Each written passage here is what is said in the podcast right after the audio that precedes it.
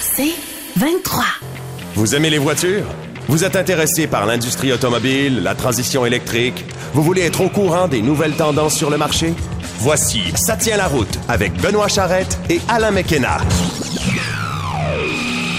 Salut à tous, euh, dernière émission du mois d'août ou première du mois de septembre, ça dépend quand est-ce que vous nous écoutez. Écoute, c'est la rentrée. Euh, c'est la rentrée, absolument, c'est la rentrée. On l'a vu cette semaine là, euh, tout le monde reprend son petit train-train quotidien. Mhm. Nous aussi, on s'installe, troisième émission de la saison. Alain, salut. Bonjour Benoît. Euh, on va évidemment avoir nos actualités en début d'émission comme à chaque semaine. Cette semaine, on va également recevoir Monsieur André Bourassa. André Bourassa travaille, c'est un ancien pompier euh, qui travaille maintenant à l'encapsulation des feux. Vous allez me dire, c'est quoi ça? Bien sûr. Euh, il se spécialise dans les feux de véhicules électriques, euh, les feux d'origine électrique, parce Oh. qu'on le sait, c'est toute une autre affaire. Mhm. Euh, on va, je vous donne pas trop de détails, on le reçoit tantôt à l'émission, on va parler de ça avec lui, ce que ça implique, ce qu'on veut faire, et on veut aussi impliquer l'industrie automobile là-dedans.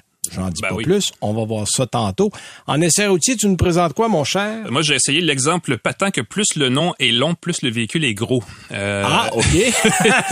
et dans mon cas, c'était le Land Rover Range Rover Long Wheelbase édition 7 passagers. C'est bilingue parce que je voulais pas dire 7 Passengers Edition, Oui. mais en gros, c'est la version à 7 places du Range Rover qui est le plus gros des VUS de Land Rover, qui sont en soi déjà en partant pas très petits. fait qu'on fait dans la grosse affaire cette Fait que semaine. c'était essentiellement une minivan à 180 000 piastres, comme on dit. Oui, oui, effectivement. Mais il y a quand même d'autres choses à dire, fait qu'on va en parler tantôt. Bon, moi j'ai des visées plus modestes. Je suis en Toyota Prius Prime cette Ah semaine. oui. Euh, écoute, t- très satisfait. Euh, honnêtement, là, j'ai- je n'ai jamais été un grand amateur de Prius. Bon, pas, pas seulement parce qu'il est à LED, mais parce que parce que d'un point de vue On dit rendement. innovateur, Benoît, innovateur. Ah oui, excuse, mauvais mot. Euh, mais on va en parler tantôt plus en détail. Euh, et évidemment, comme c'est le début de l'émission, ben je te laisse partir avec tes manchettes. Oui, ben parlant de presque électrique, on va parler un peu de Volvo parce qu'on en sait désormais un petit peu plus sur les nouveaux venus que sont les EX30 et EX90. Euh, c'est à Montréal, en fait, à la fin août, donc il n'y a pas, pas tellement longtemps, quelques jours à peine, là, que Volvo Canada a présenté en première nationale les deux prochains VUS électriques qui vont s'ajouter à son catalogue. Euh, ce sont, dans le cas du EX30, euh, le plus petit et dans le cas du EX90, le plus gros des véhicules électriques que, que Volvo va ajouter à son catalogue en 2020. Bon, plus tard, en 2024, parce que l'année prochaine, même si nous, notre, euh, on est déjà en mode 2024 depuis quelques semaines. Oui, oui, nous autres, on, là, on est rendu en mode 2025. On est presque autres. là, ouais, bien raison, c'est un peu mêlant. Euh, bon, des deux véhicules, là, c'est le EX30, évidemment, qui risque d'intéresser le plus les acheteurs. Il s'agit plus d'une familiale montée sur des routes 18 pouces qu'autre chose, là, parce que c'est pas, pas un gros VUS, on s'entend. Euh, c'est comparable au C40, en fait, ou XC40, dépendamment de Oui. ce que vous voulez regarder chez Volvo. Euh, son autonomie fait 426 km dans la version à deux moteurs et 442 km dans la version à un seul moteur. Ça, c'est une belle amélioration. Et son prix de détail euh, va être légèrement supérieur à 50 000 avant l'aide gouvernementale à l'achat. Euh, ça devrait attirer les gens qui, normalement, songeraient à acheter un petit VUS. Pensons à un BMW X1, par exemple, ou Exact. quelque chose comme ça. Peut-être chez Lexus aussi, il y a des plus petits euh, VUS. Euh, dans ce cas-ci, c'est électrique, donc c'est un avantage.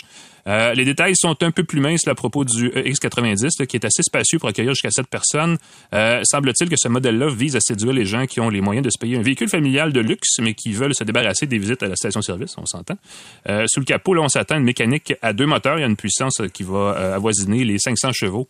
Euh, c'est comme un nouveau niveau de registre. Hein, les puissances en électrique, on parle de 500 chevaux comme si c'était banal, mais ça reste quand même assez puissant. 500 là-dessus. chevaux, que ce soit électrique ou essence, euh, ça déménage sérieusement. Ah oui, solide, Oui, absolument.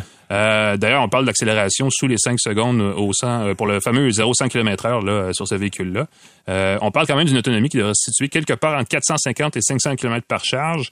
Volvo semble avoir trouvé quelque chose, là, une petite recette magique dans, dans, dans la, ses batteries ou je sais pas quoi pour étirer l'autonomie, parce que même les véhicules déjà existants électriques ont un bon de- d'autonomie en 2024. Oui. C'est intéressant. On saute les 400 km allègrement maintenant. Euh, Notez en passant qu'en plus du moteur électrique là, qui élimine évidemment les émissions polluantes, Volvo a conçu des E- le EX30 et le EX90 pour être 25 à 30% moins polluants durant leur production. Euh, on trouve une quantité impressionnante aussi de matériaux recyclés à bord, y compris du plastique fait à partir de bouteilles qui sont récupérées de l'océan. Donc en plus, en plus de réduire l'empreinte carbone, on Et réduit l'empreinte totale. récupérés tout le plastique de l'océan, on pourrait recommencer l'industrie automobile au grand complet. Écoute, la quantité de plastique, c'est un continent entier. Hein, on le dit euh, dans l'océan Pacifique, entre autres. Là, euh, effectivement, il y a des tonnes et des tonnes de plastique là, qui sont, comme on le voit, recyclables et récupérables et réutilisables. Oui. Donc, euh, qu'est-ce qu'on attend, n'est-ce pas, tant qu'à aller euh, puiser dans des puits de pétrole euh, tout neufs et tout nouveaux? Euh, bref, on parle de véhicules donc doublement écolo, là, qui, euh, ce qui est pas une mauvaise carte de visite pour des produits signés Volvo, qui a toujours essayé d'aller chercher des consommateurs euh, un peu plus soucieux de ce genre de choses-là. D'ailleurs, si vous vous sentez interpellé, les deux véhicules vont être en marché. Dans le cas du X30, c'est probablement si on se croise les doigts d'ici Noël, mais dans les deux cas, au plus tard l'été prochain. OK, parfait. Autre nouvelle. Le premier fourgon commercial tout électrique, je suis en mode électrique ce matin, tout électrique de Mercedes-Benz Canada s'en vient. Euh, Mercedes-Benz a annoncé euh, cette semaine, en fait, le prix du e-Sprinter, euh, son fourgon commercial, donc à moteur électrique, qui va être vendu pour la première fois en Amérique du Nord à partir du mois d'octobre. Donc ça s'en vient, c'est dans un mois. Euh, pour ceux que ça intéresse, le véhicule en question va coûter 90, euh, pardon. 97 000. 97 990 dollars. J'ai, ouf, ma langue fourchée. Ça n'inclut pas l'aide à l'achat du gouvernement qui pourrait faire quand même baisser assez substantiellement ce total-là, parce que, euh, entre autres choses, euh, si... Euh, ouais, il y a une aide commerciale. On parle pas de l'aide des rabais gouvernementaux. ça peut aller dans C'est 10 000 à peu près, je pense. Ce qui est quand même pas rien. Puis ça, c'est dans le cas du fédéral seulement. Il y a peut-être des choses qui vont changer parce que les, les règles sont toujours en train d'être revues dans ces créneaux-là, mais 10 000 de moins en partant, c'est pas, pas négligeable. Euh, comme tous les véhicules Mercedes-Benz, là, ce nouveau fourgon est vendu en euh, plein de versions différentes. Hein. Il y a comme toujours 36 euh, saveurs à chacun de leurs véhicules. au Canada, le modèle qui va être vendu en premier, c'est une version en empattement de 170 pouces et à toit surélevé de ce véhicule-là. Sa batterie, sa batterie a une capacité de 113 kWh, ce qui est bon pour une autonomie de 400 km selon le cycle européen. C'est toujours l'espèce de petit Ah, en passant, c'est juste pas vrai. Ben, c'est un 400 optimiste. C'est ça, exactement. Parce que chez nous, ça risque d'être plus près des 320 km par charge, qui pour un véhicule qui pourrait faire les livraisons en ville suffirait en principe euh, pour une journée d'utilisation. Euh, en théorie en tout cas. Euh, notez que comme il s'agit d'un véhicule commercial, Mercedes-Benz dit avoir pris soin d'adopter pour une technologie de batterie qui serait plus durable qu'autrement.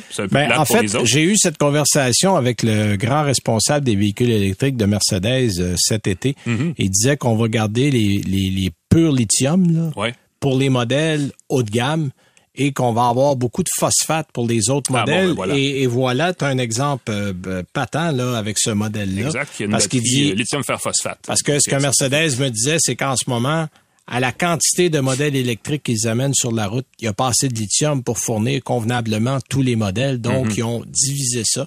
Et les modèles comme celui-là, qui est un modèle, on s'entend qu'on va surtout utiliser sur de plus courtes distances. Exactement. C'est des camions de livraison en général ou des professionnels pour une utilisation commerciale, des plombiers, des électriciens, bon, des soudeurs, des gens qui transforment le véhicule, mais ces gens-là font généralement euh, de la distance de proximité. Là, exact. Un rayon d'action assez limité. Voilà, exactement. Euh, il n'y aura pas de nickel ni de cobalt dans les batteries, ce qui est quand même un plus. Euh, et aussi, on dit aussi que à une borne de 115 kW, on peut récupérer jusqu'à 80% de l'autonomie de la batterie en 40 minutes, ce qui est pratique pour les gens qui vont avoir une heure de lunch proche d'une borne de recharge. Oui. on dit d'ailleurs que le réseau de bornes Mercedes-Benz MI, ME, euh, va être évidemment offert aux gens qui ont un véhicule comme celui-là et offre justement la recharge rapide. Donc, ça devrait pas nuire. C'est un réseau qui va être national. Les détails exacts sont en... Je, ils me reviennent pas. Là. Je sais qu'ils sont publiés, mais vous pouvez vérifier. Euh, sous le capot, pour le dire comme ça, il y a deux moteurs, euh, dont un sur le dessus arrière. C'est un véhicule à propulsion, cela dit, c'est quand même pas rien. On parle d'un couple de 295 livres-pieds. Tu vois, tantôt, on parlait de 500 chevaux. Là, on est un peu plus modeste, mais ça reste suffisant pour un véhicule de ce type-là. Euh, on trouve aussi quand même pas mal de technologie à bord, là, pour ce qui s'intéresse. Le Sprinter va avoir droit au fameux tableau de bord à reconnaissance vocale de Mercedes. donc on dit Hey Mercedes, puis on peut parler à son fameux M-Box, là. C'est en option, faut le dire, mais quand même, euh, c'est intéressant parce que pendant très longtemps, ces véhicules-là n'avaient pas droit aux autres. Pas grand-chose à part du oh, plastique euh, de base, effectivement. Oui, puis une radio AM/FM, oui. euh, à peu près tout là. Et puis c'est FM était peut-être en option dans certains ah, cas, effectivement. Il y a aussi un rétroviseur numérique qui affiche l'image captée à l'arrière par une caméra, comme ça vous verrez toujours tout ce qu'il y a à voir derrière vous, peu importe ce que vous avez comme chargement. Donc euh, ceux que ça intéresse, il y a un marché du, du, véhicule, du fourgon commercial qui commence à prendre place dans l'électrique. Il y a Mercedes, il y en a d'autres, hein, Chevrolet aussi, oui. puis plein d'autres. Donc euh, à suivre, mais ça commence maintenant. Bon, excellent. Euh, côté, tiens, pour rester dans l'électrique électrique. Ma dernière n'est pas électrique, mais on était là. Circuit électrique annonce la mise en service de nouvelles bornes rapides. On a annoncé ça cette semaine. Mm-hmm. En fait, la particularité, c'est que c'est des bornes de recharge rapide à partage dynamique de puissance. Ouais, c'est une nouvelle oh. marque de borne pour nous ici au Québec. Là. En fait, c'est Kempower. Kempower, c'est finlandais, euh, si vous ne la connaissiez pas. Et la particularité, c'est qu'il y a six bornes de recharge et il y a 500 kW de puissance totale disponible. Et la beauté, c'est que la puissance s'adapte selon votre véhicule. Exemple, vous avez une Bolt, vous arrivez à la borne et une Bolt peut pas aller plus loin que 50 kW. On va vous donner 50 kW. Mm-hmm. Vous avez une euh, Taycan qui peut en prendre 350, ça va jusqu'à 300. Donc, le maximum qu'on peut donner. Donc, au lieu de courir après une borne 50, une borne 100, une borne 150, cette borne-là, au total de 500, Bon, évidemment, si vous êtes 6, ben là, vous allez diviser 500 par 6. Mhm. Euh, mais c'est variable. Euh, c'est très populaire en Scandinavie. Ça fonctionne très bien. Et là, on va ajouter de ces bornes-là. En fait, la première est dans un Saint-Hubert à Rivière-du-Loup. Ah oui. Euh, c'est là qu'on, c'est l'endroit qu'on a choisi pour commencer ça. Mais on dit que euh, c'est, ce genre de borne-là fait sa preuve, surtout dans les conditions hivernales difficiles. Tiens donc. Ah bon? Euh, Ça, on le bien, sait, euh, la Scandinavie euh, a des températures qui sont à peu de choses près, pas mal comme chez nous. Mhm. Et euh, le partage de charge dynamique, ça permet évidemment de simplifier l'expérience de recharge parce que là, on court pas après euh, tel Non. ou tel. Et on présume que la facturation est en conséquence. Est à la seconde, Mhm. donc dépendamment de ce que vous prenez. Si vous tirez à 300, ça va coûter plus cher que si vous tirez à 50. Ouais. Mais vous pouvez avoir à peu près toutes les possibilités dans la même dans, dans- dans la même borne. Euh, et euh, c'est une configuration par îlot. C'est un système de, de- de gestion de câbles qui facilite la recharge pour tous les types de véhicules. Donc ça, c'est intéressant. Ça va commencer bientôt. On n'a pas spécifié combien exactement il allait en avoir, mais on le sait, là, on a annoncé 1500 nouvelles bornes là, euh, qui s'en viennent au Québec, dont je pense euh, 1185 vont être du réseau circuit électrique. Ben oui. Donc, il y a des fortes chances que ce système-là fasse partie des nouvelles bornes à recharge rapide qu'on va avoir. Une annonce 285, je n'aurais pris 800, 900, là, mais, mais ça, bon, au moins... euh, commencer on- quelque part. Bon, on, on s'en va dans le bon sens, comme on dit. Et autre nouvelle, pour ceux qui sont encore des amateurs de véhicules à trois pédales, euh, sachez que on a annoncé cette semaine que la Volkswagen GTI, Golf R et Jetta 2024, ce sera la dernière année pour la boîte manuelle pour ces véhicules-là. Ah oui. Le seul véhicule qui va rester avec une boîte manuelle, c'est la Jetta GLI. Alors, si vous voulez une expérience plus sportive avec une boîte de vitesse manuelle, à partir de l'an prochain, ça va être uniquement du côté de la GLI.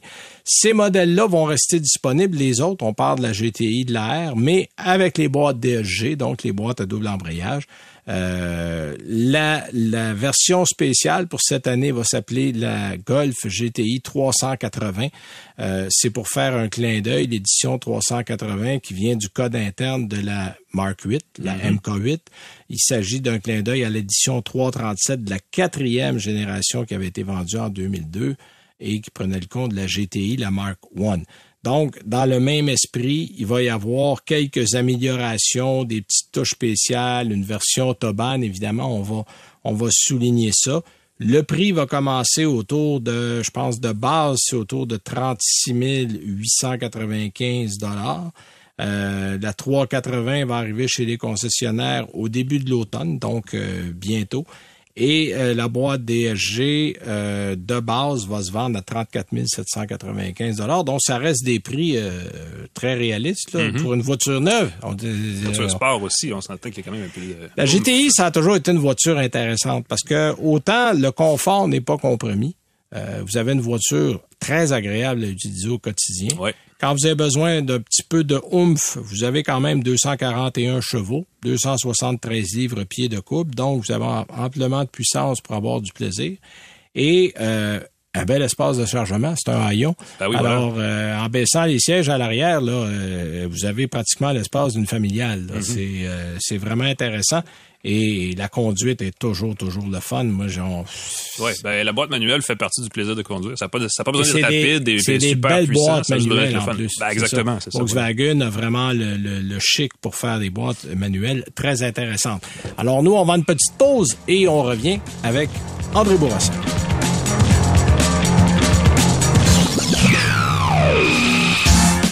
Restez à l'écoute alors que Benoît Charrette s'entretient avec les experts du service certifié Chevrolet Buick GMC Cadillac sur tout ce qu'il faut savoir sur les véhicules électriques.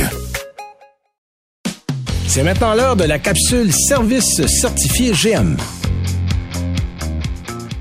Aujourd'hui, dans le cadre de nos capsules de service certifié GM, on va parler de batterie. En fait, on va parler d'autonomie de batterie, le maximum qu'on peut en tirer. Et on en discute avec Yannick, qui est un expert en véhicules électriques chez Service certifié Chevrolet Buick GMC Cadillac, des concessionnaires GM. Bonjour Yannick. Allô?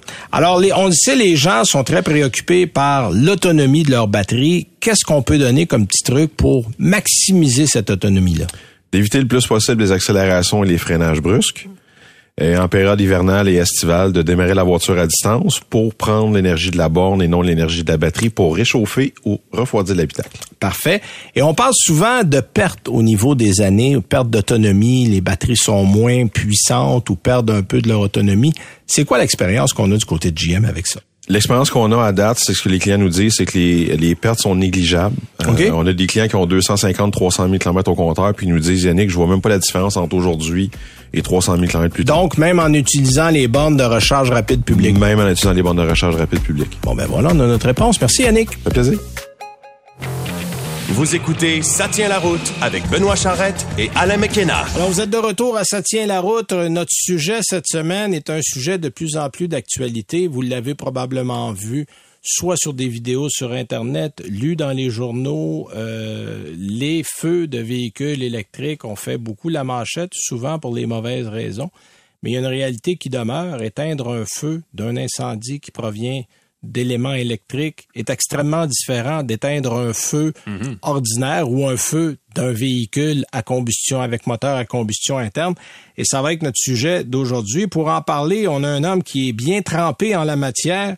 Ah, Oh. trempé. Ah oui, de- je, je l'avais préparé. Ça va nous prendre des effets sonores pour quand tu des oui, c'est ça. Euh, après 40-50 carrières au service de sécurité des incendies de Saint-Jean-sur-le-Richelieu, il a pris sa retraite en 2021, mais demeure toujours actif à temps partiel comme chef de la division euh, SST-SSI de Sainte-Barbe au CHUL de Valleyfield. C'est chez nous. Moi, je viens de Saint-Timothée. Tout le monde connaît Sainte-Barbe Ah, dans ben, mon coin.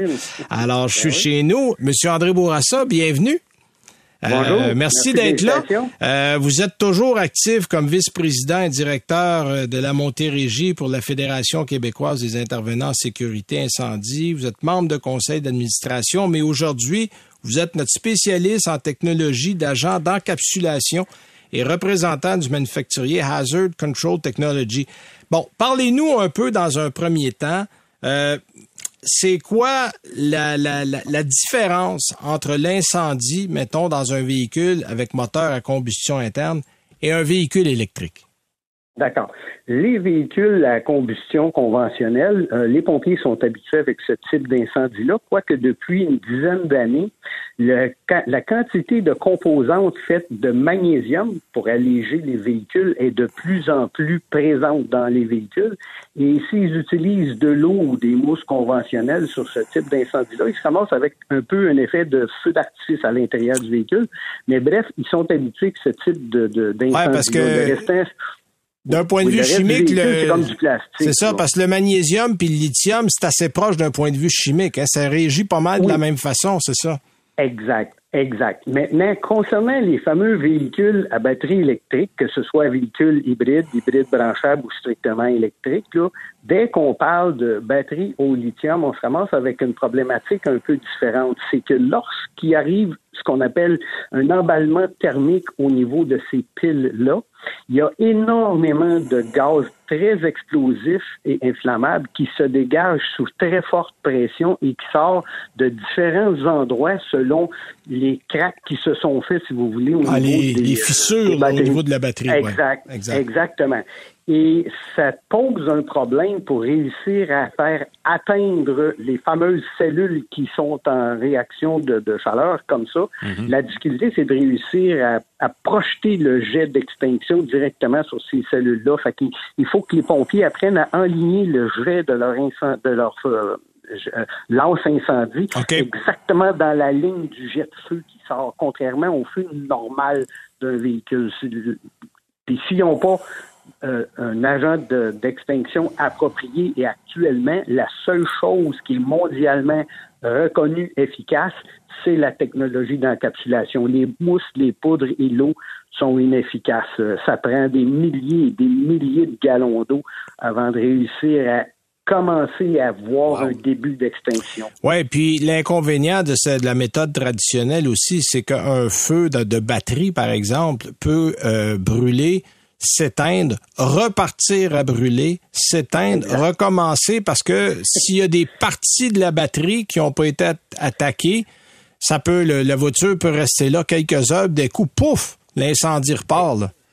Vous avez totalement raison, puis c'est d'ailleurs la raison pour laquelle la majorité aujourd'hui des compagnies de remorquage en sont conscients et ils vont mettre à l'écart ces véhicules-là pour une période d'au moins 72 heures. Ah, c'est ça, exactement. Ah ben là, parlez-nous-en de cette technologie-là d'encapsulation. Comment ça fonctionne? C'est pas nouveau, là. On utilise ça depuis à peu près 25 ans, là. Exactement, exactement. C'est une technologie qui a été développée au-delà de 25 ans. Le but premier au départ, c'était pour la, la, régénération des sols contaminés par des hydrocarbures. Et au fil des années, euh, avec des recherches, on s'est aperçu que c'est extrêmement efficace au niveau combat des incendies, de toute nature d'incendie. La différence, c'est qu'un agent d'encapsulation, faut s'imaginer que quelque chose qui brûle, ça se passe au niveau moléculaire, donc sur une base de 10 à la moins 10, moins 12, là, c'est excessivement petit. Et on encapsule un peu comme un Pac-Man, le fameux jeu Pac-Man, où vous avez le petit qui se ah, J'aime bien, ben j'aime bien l'image. Ça fonctionne un peu sur ce principe-là, c'est que nos Pac-Man se promènent dans dans les gaz de combustion et mangent ces gaz de combustion-là. En les mangeant, ils deviennent incombustibles, si on veut, et non réactifs à l'oxygène de l'air. Et en plus, de par la technologie de notre euh, de nos euh, microcellules, si on veut, c'est excessivement efficace au niveau refroidissement. Alors l'agent devient efficace sur deux facettes de façon simultanée, contrairement à de l'eau qui ne fait qu'essayer de refroidir le combustible. Nous, on refroidit le combustible, mais on le rend incombustible sur sa base moléculaire. Donc, vous tuez, en fait, vous tuez le problème dans l'œuf, là. C'est, ah, à peu près ça. Oui, ouais, ouais, ouais, une bonne analogie. OK, ben ça, c'est intéressant. Puis là, évidemment, euh, le rapport à ce que nous, on a aujourd'hui en entrevue, c'est que là, on va avoir de plus en plus dans les concessions automobiles des véhicules mm-hmm. électriques. Ça, devient la réalité. On mm-hmm. en a en ce moment.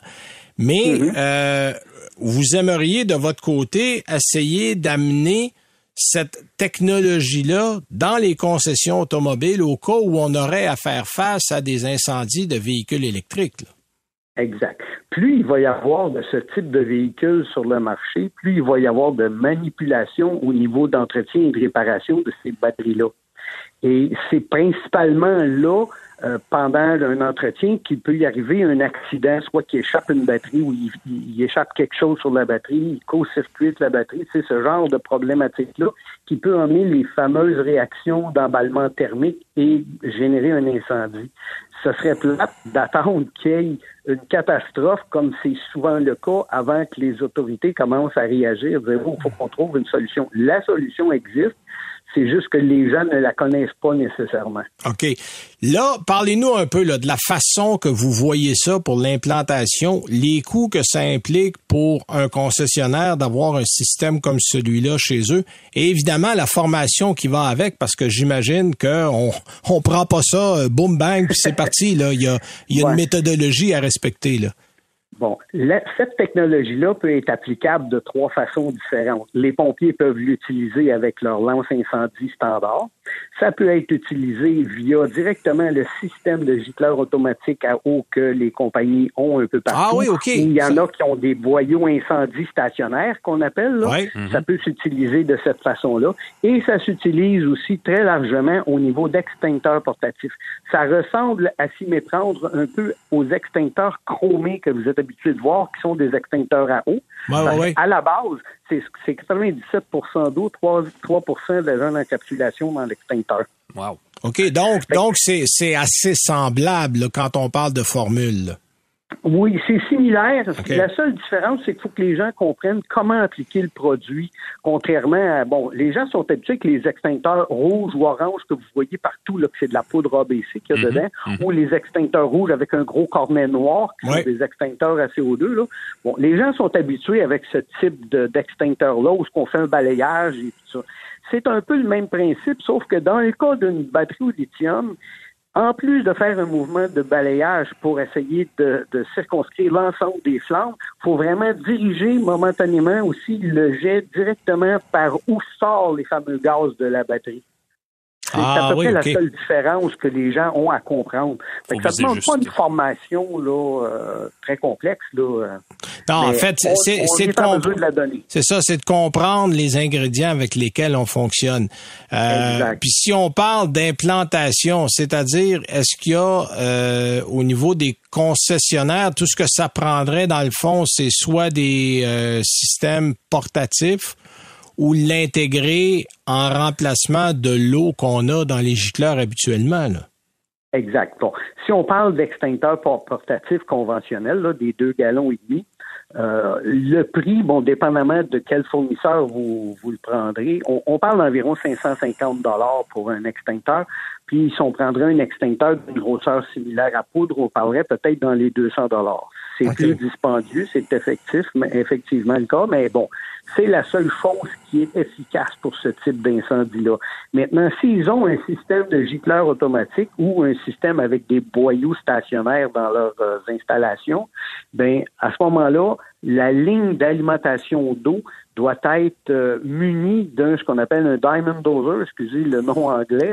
C'est un proportionneur qui va injecter notre solution concentrée directement dans l'eau et à ce moment-là, c'est une solution qui va sortir à l'extrémité des gicleurs automatiques ou Ah des oui. lances incendies qui ont sur place et ils vont bénéficier exactement du même du même capacité d'extinction incendie que les extincteurs portatifs. On a des gros extincteurs sur roue aussi. Là. On a des endroits où ils entreposent des grandes quantités de batteries. Donc, plus le feu est gros, ben plus ça prend une grosse quantité d'agents d'extinction. Ben oui, Fait c'est qu'on clair. a aussi des modèles sur roue. Mhm. On invite les jeunes Bécancourt à s'équiper convenablement parce qu'il va y avoir beaucoup de batteries qui vont se faire là-bas. Mais euh, dites-moi donc, M. Bourassa, je sais pas si vous savez ça parce que là, on parle d'incendie de voitures électriques et je me rappelle un cas, entre autres, d'une Chevrolet Volt il y a quelques années qui arrêtait pas de reprendre en feu dans la cour des, euh, des assureurs, si je me rappelle bien. Ça avait, ça avait fait évidemment beaucoup jaser, mais en termes de quantité, en termes de nombre d'occurrences, est-ce que c'est fréquent un feu de voiture électrique?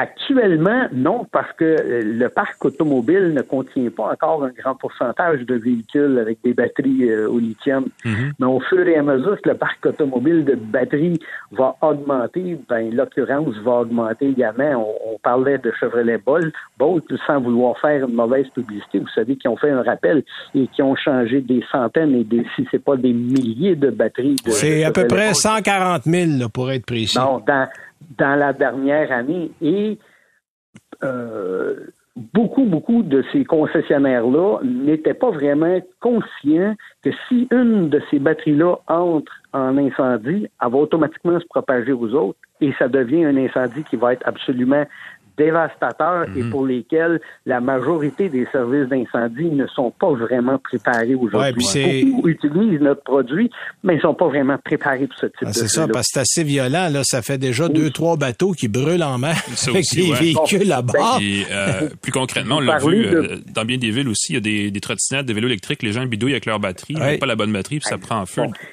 Donc, il y a aussi Le là un besoin. Là.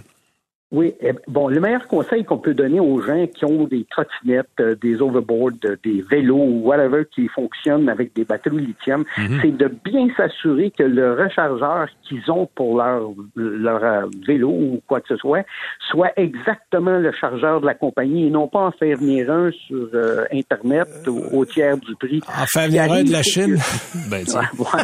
je, je, je voulais pas On a-tu dit ça fort en ondes? Oups! ce, que, ce qui arrive, c'est que les chargeurs parlent avec les batteries si vous avez le chargeur qui correspond aux bonnes batteries, parce qu'ils ont comme des puces électroniques et ils se parlent.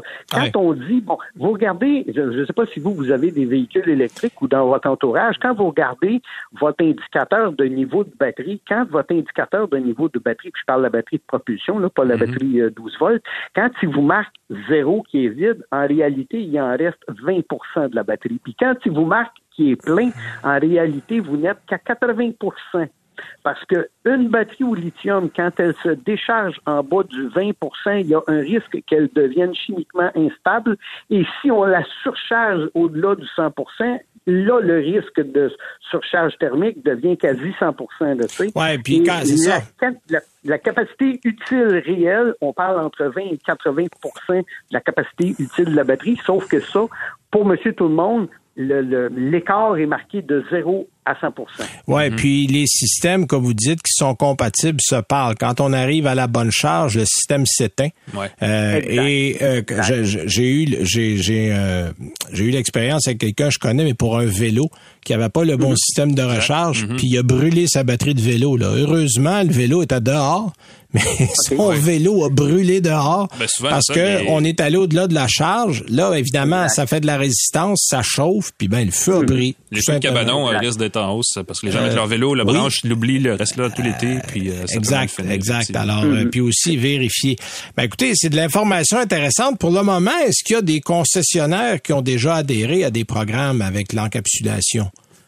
À ce que je sache au Québec ou en Ontario, la réponse pour l'instant, c'est malheureusement non. Pas que je sache. À moins qu'il y en ait qui se soient procurés des extincteurs avec notre produit ou via les différents fournisseurs d'extincteurs qui, qui, qui se procurent de nos extincteurs là, et que je n'en sois pas au courant, mais personnellement, à titre de représentant pour Azure Control, j'en ai pas encore de, de clients au niveau concessionnaire. Puis je trouve ça vraiment déplorable. Euh, puis j'en parle aux concessionnaires de mon propre véhicule, puis là, on y regarde ça. Ce qui arrive, c'est qu'actuellement, cette technologie-là, comme il n'y a pas encore de protocole de test pour certifier ce genre d'extincteur-là, ben c'est pas techniquement reconnu selon les codes. Et puis là, Ah oui, les je assureurs disent Ah ben si c'est pas dans le code, on l'oblige Ouais, pas. ouais, ouais, ouais, je comprends. Le pire, c'est qu'ils savent que c'est ça que ça prend. Hier, j'étais en discussion avec un client qui est un très gros manufacturier de batteries et ils ont je sais pas combien de dizaines d'extincteurs de notre compagnie. Et euh, là, leur maison mère dit ouais, mais c'est pas reconnu puis ça. Fait que ces gens-là disent oui, on le sait, mais c'est la seule chose qui Ouais, est ouais, efficace, puis on veut continuer d'en acheter. Fait il y a un petit peu une problématique là où est-ce que le, le- le- on est un peu comme un chien qui se tourne autour de la queue là, tu sais. Même au niveau du bureau des assureurs du Canada, j'ai des amis qui demeurent dans des condos de luxe, qui ont des véhicules électriques, qui sont stationnés dans des garages souterrains, puis ils ont pris contact avec le bureau des assureurs du Canada, puis ils ont eu comme réponse Ah ben là, dites aux gens de stationner leur véhicule à l'extérieur quand ils branchent à l'eau euh, à l'eau réponse. là. Tu sais, Ouais, là, ouais, tu ouais. habites un condo de quasiment un million, puis tu as un char de 200 000 puis tu- vas le laisser dehors, c'est un non-sens. Fait qu'on Espérons a du ça- chemin à faire pour faire connaître et approuver la Ben, en tout cas, technologie. j'espère que cette entrevue-là aura Oui. un peu aidé que ça prendra aujourd'hui. pas un incident grave pour, euh, Puis c'est ça, on ça souhaite pas un malheur pour qu'on allume sur cette technologie-là. Ben, Monsieur Bourassa, Jeu de mots encore. ben oui, effectivement. Faut Mais celui-là, il le n'était pas voulu. Mais euh, ben merci de votre temps, Monsieur Bourassa. C'est très apprécié. On en sait maintenant un petit peu plus sur l'encapsulation. Euh, et on va suivre le dossier comme on le fait avec tous nos dossiers à l'émission. Bon, ben c'est correct. Je vous remercie beaucoup, Benoît et Alain. Puis euh, je vous souhaite une bonne fin de journée. Puis Pareillement. si vous avez euh, des gens qui ont besoin d'informations, ben vous avez On a votre nom. On sait par Merci. qui, par qui passer. Merci. C'était Monsieur André Bourassa, qui est spécialiste en encapsulation des incendies, euh, qui travaille pour euh, une compagnie qui s'appelle Hazard Control Technologies. On va à la pause et on revient avec nos essais routiers.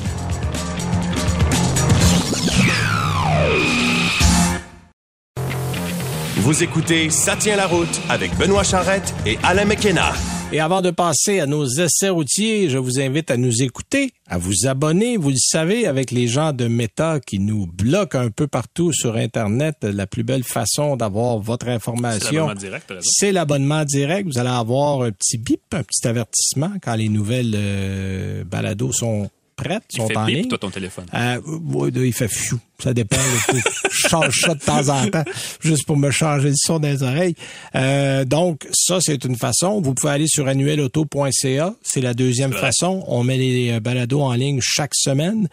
Et euh, vous pouvez également nous écouter à la radio, parce qu'on est à la radio. 98.5, c'est tous les dimanches à 18h. Et je sais qu'on est un peu partout en région. Je connais pas les heures de tout le monde, mais le week-end, généralement, regardez l'horaire.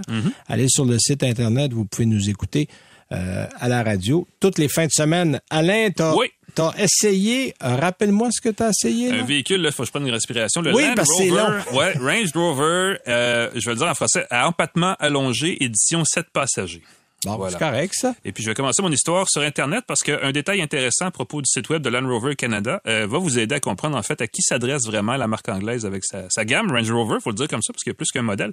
Euh, quand vous visitez le- bon, cette section-là du site, euh, on vous propose de jeter un coup d'œil à la fiche technique, aux différents modèles, à la version sport, modèle Autobiography et à ce qui permet de rendre le Range Rover plus attrayant. Euh, mais vous voyez jamais le prix. Euh, sauf vers la fin, quand vous avez choisi tout ce qu'il vous faut. Ben, c'est ça. tu comprends à la fin que t'as pas vu le prix. Et là, vous apprendrez, par exemple, qu'un modèle comme le Range Rover pour, euh, pour cette passager que j'ai essayé euh, l'autre semaine là, coûte pas moins de 176 000 ce qui, on va se le dire, représente quand même une dépense non négligeable, n'est-ce pas? Oui, et mettre 25 000 d'options dans un véhicule comme ça, c'est une affaire de ben rien. Là. Euh, donc, c'est beaucoup d'argent, sauf justement pour les gens qui considèrent seulement que le, le prix du véhicule, dans le fait, doit devenir en dernier de toute l'étape, de tous les processus de magasinage. Euh, et clairement, si vous avez les moyens d'allonger pas loin de 200 000 pour un véhicule familial, vous n'avez pas de souci de fin de mois, disons ça comme ça. Euh, un des attraits du Range Rover à empattement allongé, c'est sa version en moteur hybride branchable, parce que ça aide quand même pas mal à baisser la consommation d'essence de ce véhicule-là, qui historiquement se compare assez sérieusement à celle d'un véhicule récréatif de classe A. Et là, je parle genre gros Winnebago avec salon, cuisine, douche. Il n'y a pas ça le Range Rover, mais il consomme autant. C'est quand même assez flabbergastant, si vous me permettez l'expression anglophone. Euh, cela dit, vous pouvez acheter un Range Rover Sport hybride branchable pour 119 000 euh, C'est peut-être la moins spectaculaire et la moins risquée des options si vous faites à tout prix un Range Rover. Notez que la principale nouveauté en 2024 pour le Range Rover, c'est justement qu'on a euh, rendu le groupe hybride plus puissant. Euh, il fait 140, 542 chevaux ce qui est quand même un volume de puissance assez impressionnant. Oui. Euh, tel qu'essayé, le Range Rover à 7 passagers est animé par un moteur V8 de 4 litres,4 qui développe 523 chevaux et 553 livres-pieds à leur maximum. Est-ce que tu as pris des parts dans une pétrolière durant ton semaine d'essai? j'aurais dû acheter avant et vendre après parce que j'aurais fait de l'argent, tu as bien raison.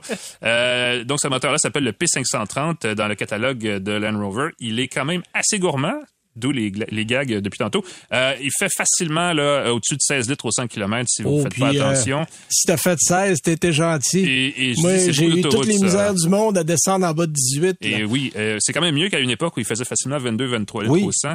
Euh, mais on est quand même euh, loin au-dessus de la moyenne, euh, même de ce créneau-là des gros VUS. Parce que là, on est à 2 le litre dans le super, là. Hein? Exactement. Ah! Oui, puis ça, c'est l'autre truc. ça prend, on peut calculer effectivement, oui, ça coûte cher du 100 km, il n'y a aucun doute. J'aimerais vous dire que le Range Rover est parfait pour les gens qui veulent remorquer une roulotte aussi, parce que tu dis des fois, bon, un gros oui, VUS, c'est vrai. Mais sa capacité de remorquage est quand même limitée à 2500 livres. Donc, c'est pas vrai. Ce qui est pas idéal. Vous allez faire une roulotte de WAF. Je veux dire, il y en a des véhicules. Pieds à peu près. Tu sais, c'est ça. Il y a des véhicules qui, qui, sont gourmands et ainsi de suite, mais au moins qui peuvent servir de côté Donc, on a jugé que les gens qui avaient ce genre de véhicule-là ne remarquaient pas. Exactement. Mais pour tout le reste, on va le dire, c'est quand même, quand même vrai, le Range Rover a tout ce qu'il faut. Euh, côté mécanique, on peut ajuster le comportement du moteur, la nervosité de la boîte de transmission, la rigidité de la suspension, son débattement, la hauteur de la caisse, n'importe quoi. Tout ça à partir de l'écran tactile central qu'on trouve sur le tableau de bord tableau de bord qui est par ailleurs très élégant dans une espèce de cuir euh, brodé tout à fait chic et de bon goût. Euh, ces modes de conduite sont hyper détaillés. Hein. On en a comme huit. Il y a mode sable, mode neige, mode lit de rivière. Donc pour ceux qui veulent traverser euh, un ruisseau, une rivière dans leur véhicule, il y a ce mode-là. la grosseur de la roche dans la rivière? On, on, on va trois quarts, une demi. ouais. trois quarts et demi, 7, 8.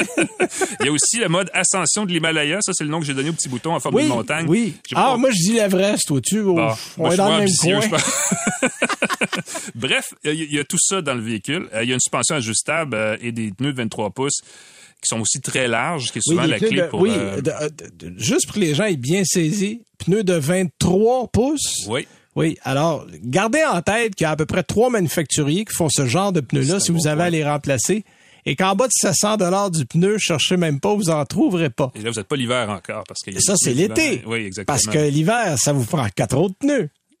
Mais bon, si on paye 176 000 dollars, payer 5 000 de pneus, tu dis, bon, finalement, pourquoi pas? Hein? Mais, mais, sérieusement, il n'y a aucun nid de poule qui, qui, qui, résiste à ce véhicule. J'espère. on, on, est sur la soie tout le long, il n'y a aucun problème. Si vous trouvez que le véhicule est haut, on peut appuyer sur un bouton dans le coffre qui fait baisser le véhicule pour avoir un seuil de chargement Suspension plus hydraulique, C'est fascinant. Il y a des ports USB jusqu'en arrière, des ports USB-C. Donc, il y a vraiment tout ce qu'il faut à l'intérieur, confortable, sans bon sens. Je pense qu'on peut même l'amener sur la Lune et on conduirait là-dedans tout à fait confortablement, à part le manque d'oxygène, qui serait un détail euh, non négligeable. euh, mais il y a un autre défaut aussi à ce véhicule-là, euh, et, et, et, ça vaut pour tout Land Rover, c'est que ce, ces véhicules-là sont cotés comme les moins fiables de tout le marché automobile et ça par la firme JD Power. Années. Et ça depuis des années. Donc c'est pas nouveau. C'est euh, si on le dit autrement, là, il y a le risque important que si vous achetez un Range Rover pour cette personne, vous vous retrouviez à bord d'un Chrysler Grand Caravan usagé le temps assez long qu'on répare votre véhicule et ça vous aura quand même coûté 176 000 Donc, si Oui. je fais un gag, je dirais que c'est le grand caravane le plus cher de l'histoire. Absolument. Et moi, je dis aux gens, si vous vraiment, là, vous êtes en amour, puis vous êtes plus capable, puis vous avez moyen, louez-le. Ah, ben oui, voilà. La location est finie, vous remettez les clés, puis vous partez de l'autre côté en courant. Vers le tout. prochain Range Rover, tu penses? Juste par peur d'être attiré de leur prendre. Non, non, non, faites pas ça. Mais cela dit, c'est vrai que c'est très intéressant à conduire. Ben, c'est une expérience, mais, ça coûte ben trop cher. Si vous faites Puis il y a un trou dans votre budget Ouais. qui est monumental, là, c'est. Moi, je suis beaucoup plus modeste cette semaine. Je suis dans une Toyota Prius Prime. Euh, écoute, on a fait table rase. Le Prius cette année, c'est ça, ça, c'est ça, Oui. ça a même rien à voir avec ce que c'était. C'est le premier modèle que je trouve pas repoussant. Hein, ben on ça, va y aller de, facile, de façon euh, facile. Euh, J'oserais pas dire qu'il est beau. Il est différent. Ah non, moi, je le trouve Euh, vraiment il bien, était lancé. C'est le principe de la goutte d'eau, parce qu'on le sait, c'est peut-être la chose la plus aérodynamique, la forme en goutte d'eau, forme de poire Mm-hmm. inversée. Euh, écoute, j'ai le modèle Prime est aussi le plus puissant. Euh, il y a un moteur de 13,6 euh, kWh qui est plus gros. Euh, C'était 8.8 dans l'ancienne version. Donc, on a une autonomie, moi, à, à plein, j'étais à 74 km et je fais 72 km. Je l'ai fait plusieurs fois cette semaine à l'essai. Et j'avoue que pour du ce que j'appelle du déplacement là, inter-banlieue, proximité, pas trop là, ouais. loin, je n'ai pas roulé à l'essence de la semaine. Je peux donner une statistique, si tu veux. 60, les deux tiers des Canadiens font moins de 50 km par jour. Moi, je suis allé là même, puis même un petit peu plus loin. Là, j'ai, j'ai parti une fois ou deux, je suis allé à Sorel. Fait que là, je me suis rendu à Sorel, mais je suis pas revenu évidemment. Mais euh, même quand on roule en mode hybride avec le moteur qui embarque, on fait du 4 au 100. Euh, donc euh, là, je suis en mode combiné depuis le début de la semaine. Je suis en 1.8. Ah. 1.9, je suis en bas de 2 litres au 100, là, en considérant que mon moteur est parti une coupe de fois. Mais c'est, extrêmement efficace. C'est la plateforme TNGC, TNGAC, euh, qui est le, le- le- le Le format le- Mhm. le- du milieu. Les batteries sont sous la banquette arrière. Ça permet d'agrandir l'espace de chargement parce qu'avant, on était un peu embarrassé. Ouais, le seuil est un peu plus le haut seuil aussi, est un ouais. peu plus haut. Là, on a changé ça de place. Donc, l'habi- l'habitacle a abandonné son aspect un peu bizarre à cause de ça. Là, on a quelque chose de très conforme. Les places arrière sont bonnes. Le confort à l'intérieur est excellent. Et c'est une voiture qui a du mordant parce que le veut, veut pas, avec un 13,6 kWh, on ajoute une puissance intéressante. Euh, on a déjà, déjà 212 chevaux avec le moteur de base. On- on, ajoute à ça, donc c'est intéressant. L'écran tactile très bien fait, 12.3 pouces. Euh, dans le modèle qu'on avait. Euh, et maintenant, chez Toyota, on a Android et CarPlay. Oui, on a revu ça, ça, ça, ça là, ça, allô, c'est une fun? Parce que là, là on, on- là, on se dit, ah oui, on est Toyota. Ah, Seigneur, cette semaine, va falloir C'est vrai que c'était un problème pendant quelques Là, là, regarde, plus de problème. Mhm. Et il y a aussi euh, toute la suite de sécurité, là, TSS3, là, les, les Toyota Safety Sense, là, qui est là. Ça comprend des systèmes de précollision, détection de piétons à l'aide de sortie de voie, assistance à la direction, régulateur de vitesse intelligent, reconnaissance des panneaux. Bon, j'en Wow. passe, c'est des meilleurs. Il y en a beaucoup. Et contrairement à d'autres marques comme Nissan, pour en nommer une, ce n'est pas très intrusif. Donc, on n'a pas... euh, tu sais, Nissan, là, tu, tu frôles la ligne du milieu. Ah, là, c'est puis t'as un Nissan, coup dans ouais. le volant, il te change quasiment- quas- presque de voie. Là, ça se fait de façon très discrète. Euh, il y a même une fonction qui s'appelle Drive Connect en option qui permet aux euh, conducteurs et aux passagers d'accéder à l'assistant intelligent, la navigation en info nuagique et à des destinations à 6 dans le système euh, de navigation. Donc, franchement, euh, tout ça pour un prix qui est dans les 30 et quelques mille dollars. là. Euh, on parle d'un d'un véhicule fort intéressant. Puis, bon, c'est pas parfait comme autonomie, mais à 75, on commence à jaser. Ben oui. Ça commence à être intéressant. On a quelque chose qui est qui va vous donner pas mal de place. J'ai ajouté ceci. Toyota a déjà un plan pour la prochaine génération de la Prius. Oui. Ça va être mieux encore. Donc, clairement, ils savent où ils s'en vont avec ce véhicule-là. Ah non, non, c'est fort intéressant. Alors, euh, si vous voulez l'acheter, vous avez euh, mes deux pouces en l'air. C'est vraiment un véhicule qui m'a bien intéressé. Ça termine déjà l'émission pour cette semaine. Merci à Jean-Christophe Ouellette qui était derrière la console. Alain, merci d'être là. Monsieur André. Bourassa, notre invité de la semaine. Nous, on vous dit, soyez prudents sur la route et on se reparle la semaine prochaine. Salut.